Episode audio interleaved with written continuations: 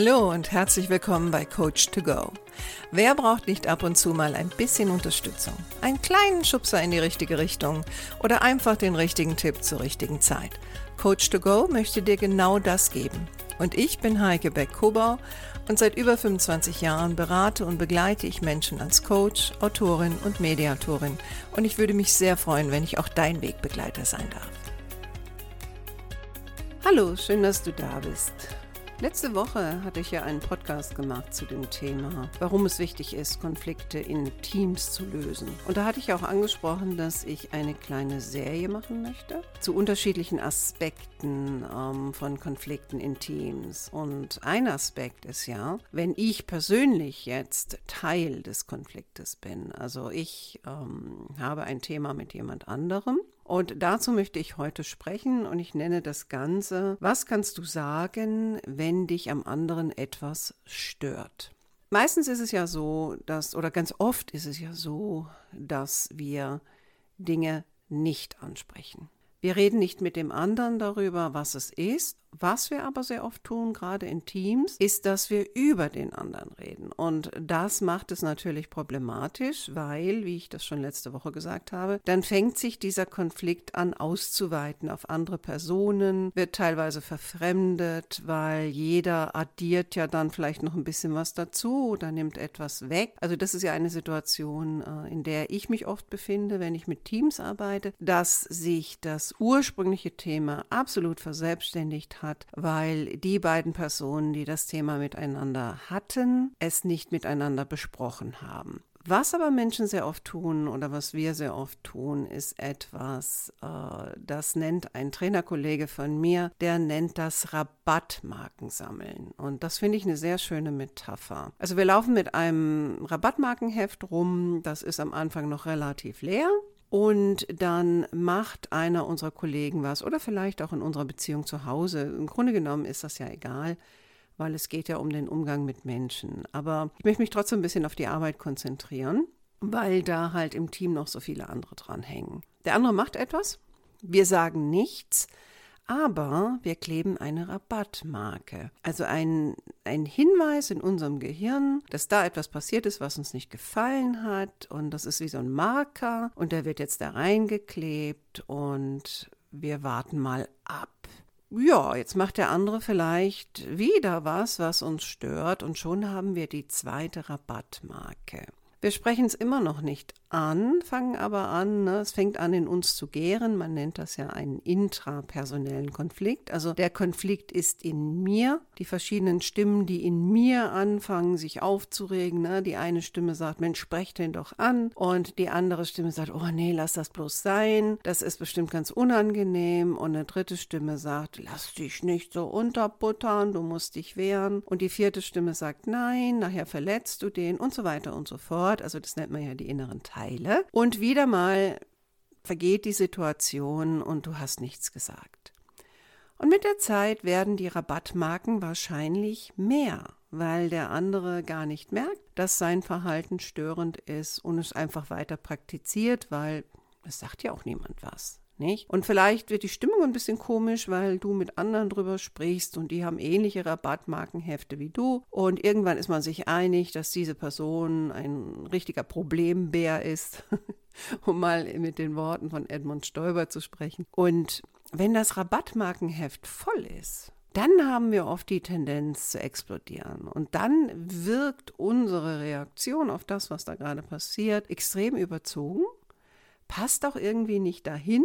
Wenn wir eine Frau sind ähm, und unser Gegenüber ist ein Mann, der schiebt das dann vielleicht in die Ecke der Hysterie. Äh, auf jeden Fall ist nicht nachzuvollziehen, warum jetzt dieses kleine Erlebnis so eine Riesenwelle schlägt. Und das hat halt was mit unserem Rabattmarkenheft zu tun. Und seien wir doch mal ehrlich, wenn wir Dinge nicht äh, relativ schnell ansprechen, irgendwann hat man auch das Gefühl, na ja, das bringt ja sowieso nichts. Ne? Also wir reden uns das dann schön, dass wir nichts sagen, aber eigentlich sagen wir ja nichts, weil wir entweder hilflos sind, wir wissen nicht, was wir sagen sollen und wir haben natürlich auch Angst vor der Reaktion unseres Gegenübers. Ob der jetzt sauer wird oder verletzt ist oder Gegenvorwürfe oder oder oder. Also zieht sich das in die Länge und ähm, aus einer kleinen Mücke wird dann der bekannte Elefant. Und ich möchte dir heute äh, vier Schritte an die Hand geben, wie du störende Dinge ansprechen kannst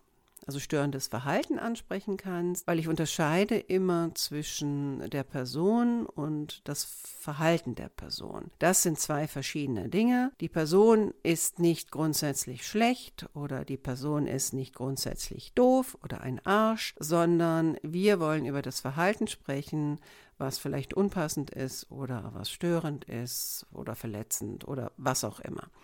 Aber zuerst musst du einfach mal schauen, wenn etwas passiert, ist das nicht vielleicht auch einfach nur eine Meinungsverschiedenheit? Also du hast eine Meinung geäußert, der andere hat eine gegenteilige Meinung geäußert und das findest du jetzt nicht gut. Dann kann es manchmal hilfreich sein, einfach mal das Ganze zu versachlichen und zu sagen, naja, wenn ich mal genau hinschaue, dann hat er halt eine andere Meinung.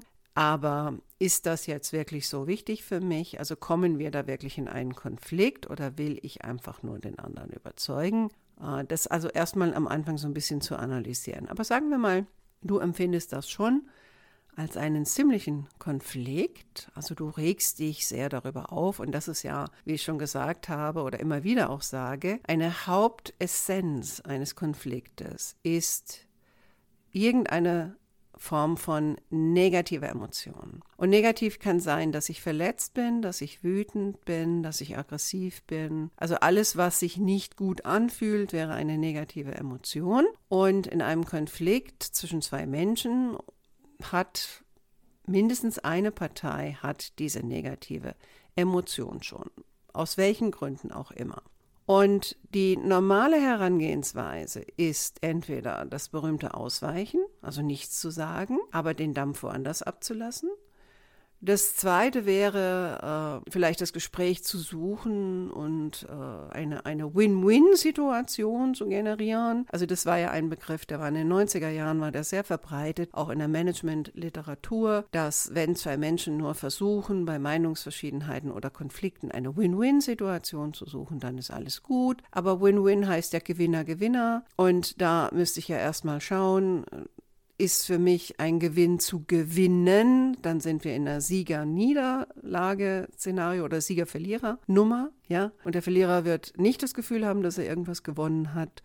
Also ich bin da nicht ganz so ein Freund von, weil ich glaube, dass das in vielen ähm, gerade schwelenden Konflikten äh, kaum noch herstellbar ist. Dann gibt es natürlich, suche ich einen Kompromiss. Und was viele Menschen nicht verstehen, ist, dass wenn ich in so einer Situation, einer Konfliktsituation, einen Kompromiss herstellen möchte, dann würde das auch bedeuten, dass ich etwas abgeben muss und auch der andere etwas abgeben muss, um sich wohlzufühlen und dann muss der andere ja erstmal bereit sein dafür. Das ist ja oft nicht etwas, was erklärt wird am Anfang.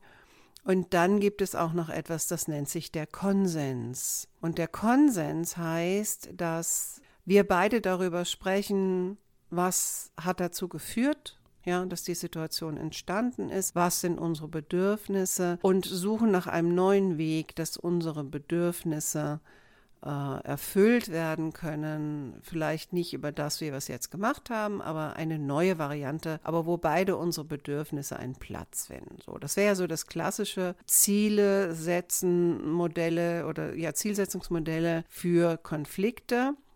Das nur mal so als theoretischen Block im Hintergrund. Vielleicht mache ich da in Zukunft auch noch mal was zu. Aber hier hatte ich ja gesagt, also ich bin ja jetzt so ein bisschen abgedriftet, merke ich gerade. Aber hier hatte ich ja gesagt, ich möchte dir äh, vier Schritte an die Hand geben, wie du Dinge ansprechen kannst, zeitnah ansprechen kannst, wenn dich etwas stört, anstatt jetzt hinzugehen und Rabattmarken zu sammeln. Und es gibt ja so eine Regel im, im Konfliktszenario, dass es gut wäre, die Störung, also die ich empfinde, anzusprechen innerhalb von 24, maximal 48 Stunden. Besonders wenn ich negativ berührt bin, mache ich das vielleicht nicht sofort, ja, weil es dann eventuell zu emotional wird. Aber ich sollte auch nicht zu lange warten. Der Grund dafür ist, dass ich habe die Erinnerung noch einigermaßen klar, weil je länger die Zeit voranschreitet und wenn ich mich darüber geärgert habe, dann äh, kaue ich das ja wieder in meinem Gehirn, also spiele das immer wieder durch und die negative Emotion, die ich dazu empfinde, die stapelt sich, weil unser Gehirn ist ein tolles Instrument, aber es kann dann doch nicht so richtig unterscheiden zwischen, ob das jetzt eine reale Situation ist, die ich gerade erlebe, oder ob das nur eine virtuelle in meinem Kopf ist. Also die Emotion spult sich so oder so ab und je öfter ich darüber nachdenke, desto stärker wird sie. Also das nennt man dann Stapeln. Und der zweite Grund, warum man zeitnah das macht, ist, dass auch der andere, der wahrscheinlich überrascht wird durch deine Reaktion oder dein Ansatz, das Gespräch zu suchen, äh, sich auch noch einigermaßen daran erinnern kann, weil oftmals sind es ja Situationen, wo der andere, aus welchen Gründen auch immer, äh, nicht gemerkt hat, dass das jetzt problematisch war. Und jetzt kommen wir mal zu den vier Schritten. Die erste Regel, die dem vorgeschaltet ist, immer zu versuchen, in der Ich-Form zu sprechen. Also rede von dir und rede nicht vom anderen. Also du bist, du warst. Äh, das nennt man eine Vorwurfskommunikation und rede auch nicht, wie es immer so unglaublich beliebt ist, in der Mannform. Man sollte, man fühlt sich, man wird doch. Also das merke ich immer wieder in Konfliktsituationen. Die Leute fangen immer auf der Mann-Ebene an. Das nennt man in der Linguistik eine Tilgung. Und eine Tilgung heißt, dass nicht klar formuliert wird, wer gemeint ist. Ich tue mal so, als ob der andere sich den Schuh anzieht. Aber ganz ehrlich, in dieser Art von Kommunikation, warum sollte ich das tun? Und das Spannende ist, dass bei der Mann Formulierung. Ich selbst muss nicht Verantwortung dafür übernehmen, dass ich im Grunde genommen von mir rede, also dass ich ganz klar in den Raum stelle, hier geht es um mich und ich empfinde das so. Und der andere kann sich das gut anhören, kann nicken dazu und sagen, ja, ja, man sollte das schon tun, weil es ist ja auch keine direkte Aufforderung. Es ist ein Sprechen durch die Blume. Und wenn du mal in nächster Zeit andere beim Sprechen beobachtest, dann beobachte mal und hör mal genau hin, wie oft das Wort Mann benutzt wird. Und ganz selten fühlt sich irgendjemand verantwortlich oder angegriffen durch das, was dort gesagt wird wenn das Wort Mann wiederholt benutzt wird. Also rede von der Ich-Form, der andere soll wissen, hier geht es um mich, also um dich in dem Fall, deine Gefühle, dein Störgefühl und so weiter und so fort. Und in Schritt 1 beschreibe bitte ganz konkret das Verhalten in einer konkreten Situation, wie gesagt, vorzugsweise noch nicht so lange her. Und ich gebe dir jetzt mal ein Beispiel. Also sagen wir mal, du arbeitest in einem Büro und du sitzt mit einem Kollegen oder einer Kollegin im selben Büro, das äh, gibt es ja doch öfter mal. Nicht alle von uns sind, wie soll ich das sagen, WG-Büro geeignet. Also ich zum Beispiel bin das nicht. Also äh, mich würde das wahrscheinlich sogar sehr stören, wenn da immer jemand anders da wäre und ich mir anhören müsste, wenn derjenige am Telefon plaudert oder sonstige Dinge macht. Also das ist so gar nicht meins. Aber Viele arbeiten ja in solchen Szenarien. Und da kann es ja wirklich mal passieren und wahrscheinlich öfter passieren, dass immer wieder etwas passiert, wo der andere mich nervt und ich fange an, meine Rabattmarken zu kleben. So, nehmen wir mal eine fiktive Situation. Dein Kollege oder deine Kollegin hat die Tendenz, wenn du nicht da bist, ungefragt immer wieder Dinge von deinem Schreibtisch zu benutzen. Also bleiben wir mal ganz banal. Also holt sich den Tacker oder den Locher oder dein Tesafilm und legt es einfach nicht zurück. Ja? Und wenn du das dann brauchst, dann findest du nichts. Und das kann dich den Baum hochtreiben. So, jetzt möchtest du das ansprechen. Und in Schritt 1 wäre dann eine genaue Beschreibung des störenden Verhaltens. Und das solltest du, wenn möglich, mit ZDF untermauern. Also ZDF heißt ja Zahlen, Daten, Fakten, neben zweites deutsches Fernsehen. Und ein Beispielsatz könnte zum Beispiel sein, also mir ist aufgefallen, in der letzten Woche hast du äh, dreimal meinen Tacker ausgeliehen und dreimal habe ich ihn nicht gefunden, als ich ihn gebraucht habe. Also das ist eine, eine Formulierung, wo du auch von dir sprichst und du sprichst, du gibst eine Zahl rein und du gibst ein Zeitfenster rein. Ne? Also du sagst nicht so sowas wie, du leist dir immer Sachen von mir aus und dann gibst du die nie zurück. Also die Worte immer und nie sind Generalisierungen. Und ganz ehrlich, wenn du mal bei dir nachspürst, wenn jemand zu dir sagt, dass du immer etwas machst oder dass du nie etwas machst, dann kommt schon ganz automatisch ganz, ganz viel Widerstand. Das mögen wir alle nicht, weil das kommt noch aus dem Szenario unserer Kindheit äh, oder vielleicht auch aus der Schule. Ja, das ist eine Bewertung, die mögen wir nicht. Also nochmal, als du in der letzten Woche oder in der letzten Woche hast du dreimal meinen Tacker oder Tesa äh, dir genommen, als ich nicht da war. Und als ich das dann gebraucht habe, äh, musste ich es suchen. So, Schritt Nummer zwei ist, dass du dem anderen sagst, welches Gefühl das ausgelöst hat. Nicht? Und das musst du natürlich vorher erstmal klar haben. Also warst du jetzt verärgert oder warst du gestresst oder genervt oder wie auch immer, weil das ist jetzt der zweite Schritt, in dem du sagst, und darüber habe ich mich geärgert.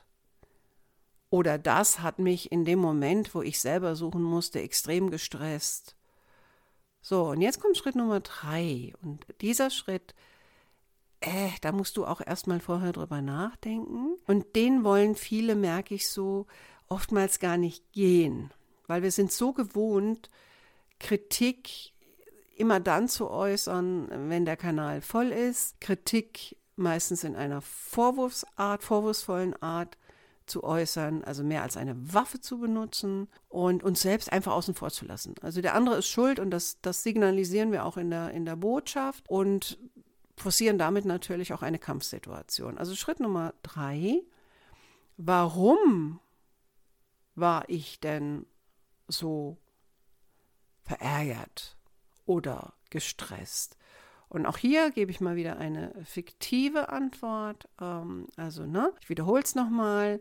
In der letzten Woche hast du dreimal von mir Tacker oder Tesa genommen. Und wenn ich das dann gesucht habe oder andersrum, als ich es dann gebraucht habe, habe ich es einfach nicht gefunden. Das hat mich sehr verärgert weil es bei mir das Gefühl ausgelöst hat, du respektierst einfach nicht meine Sachen und du legst keinen Wert darauf, äh, meine, meine Sachen zu respektieren oder ich habe das Gefühl, dir ist egal, wenn ich dann in Stress komme oder wie auch immer. Das klingt natürlich auch schon vorwurfsvoll, aber wichtig ist dabei immer, ich habe das Gefühl, das. Also das ist eine Option. Das muss beim anderen nicht so sein. Aber du musst ehrlich sein darin, was es bei dir macht. Na? Oder vielleicht war das Gefühl auch, und das hat mich extrem gestresst oder das stresst mich dann extrem, weil in solchen Momenten kann ich dann nicht äh, weiterarbeiten oder in solchen Momenten verliere ich viel Zeit durch die Suche. Ja, also dem anderen mal zu zeigen, was sein Verhalten bei dir auslöst. Und jetzt kommt Schritt vier, wo du dem anderen klar sagst, beziehungsweise bittest oder einen Wunsch äußerst. Also bei Kollegen redet man meistens in der Form, dass man sagt, würde dich bitten oder ich würde mir wünschen.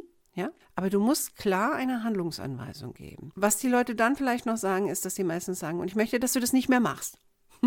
das ist eine Negation ich nenne dann immer das Beispiel, wenn du jemand sagst, denk nicht an den grünen Elefanten mit roten Punkten, dann wird er das automatisch machen. Also versuche das anders zu formulieren, dass darin dann auch eine konkrete Handlungsanweisung drin ist. Und das könnte dann so lauten. Und ich würde dich bitten, wenn du etwas von meinem Schreibtisch nimmst, dass du es dann auch gleich wieder zurücktust oder dass du vielleicht auch wartest, bis ich wieder da bin und mich einfach fragst, sodass ich dann auch weiß, dass du das genommen hast, das wäre für mich sehr hilfreich.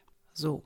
Und dann den anderen zu fragen, kannst du das machen? Jetzt werden die anderen oft sagen, das ist meine Erfahrung, äh, ja, du, ja, sorry, ähm, ja, ich wollte dich jetzt nicht ärgern, aber ich brauchte halt unbedingt, also die fangen dann irgendwie an zu erklären, warum sie das jetzt in dem Moment brauchten. Und selbst bei den banalsten Sachen kriege ich Erklärung ohne Ende. Und dann kannst du durchaus sagen, du, ich bin sicher, du hattest gute Gründe dafür, ja, Auch da ein bisschen auf deinen Ton achten. Ich bin sicher, du hattest gute Gründe dafür, aber darum geht es mir auch nicht. Mir geht es einfach darum, dass du entweder wartest, bis ich wieder da bin, oder aber, dass du bitte das wieder zurücklegst und vielleicht, wenn du Probleme hast, dich selbst dran zu erinnern, dann schreib dir einen Zettel. Was immer du machen musst, um dich selbst dran zu erinnern, mir das zurückzugeben, mach es doch bitte einfach. Und da würde ich jetzt gerne wissen, kannst du mir das zusagen? So, jetzt kann sein, dass der andere nochmal eine Schleife dreht, äh, die da lautet, ja, okay, gut, also ich, ich versuche mich dran zu erinnern, so allein das Wort versuchen. Also wenn die Leute bei mir in solchen Szenarien, ne, also auch wenn es so in Teams oder mit meinen Klienten, wenn es denn darum geht, etwas zu ändern, und die sagen mir dann, ja gut, ich werde das mal versuchen oder ich hoffe, dass ich mich dran erinnern kann, dann ist das für mich ein Signal, dass jemand sich nicht konkret vornimmt, das zu tun. Weil es gibt ja diesen schönen Spruch, die Hoffnung stirbt zuletzt. Und das Wort Versuche sagt auch schon viel, weil ein Versuch ist meistens ein oder zweimal. Und danach vergesse ich das wieder. Ne? Weil sonst müsste ich ja sagen, ja, und ich übe das so lange, bis ich es gemacht habe. Also wenn jemand dann sagt, oh, ich hoffe, ich denke dran, dann sag doch bitte, ja, dann überleg doch bitte, wie du dich dran erinnern kannst, weil für mich auch wenn es für dich vielleicht nicht so ganz verständlich ist. Aber für mich ist es eine sehr unangenehme Situation. Und ich würde mich freuen, wenn du mir da entgegenkommst. Oder wenn derjenige sagt, ja, ich werde versuchen, mich daran zu erinnern, auch da wieder zu sagen, tu mir einen Gefallen, dann überlege jetzt, wie du das hinkriegen kannst, dich zu erinnern, weil für mich sind diese Situationen unangenehm. Und ich fände es auch ehrlich gesagt unangenehm, dieses Gespräch nochmal mit dir zu führen. Also dem anderen auch zu zeigen, dass du das nicht gerne machst, was du da gerade machst, weil das ist ja wahrscheinlich so. Ne? Weil viele denken immer, derjenige, der Kritik äußert, das ist überhaupt kein Problem für den. Aber das stimmt ja nicht.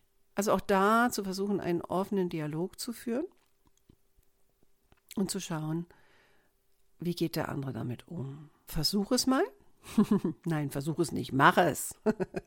Und vielleicht musst du an der einen oder anderen Stelle ein bisschen modifizieren. Manchmal hat man natürlich auch Hardcore-Fälle vor sich, die einfach schusselig sind, die chaotisch sind. Äh, du hast das schon zweimal angesprochen. Und im Grunde genommen bleibt dir keine andere Option, als bleiben wir jetzt mal bei den Sachen, wenn du weggehst, die Sachen wegzuschließen.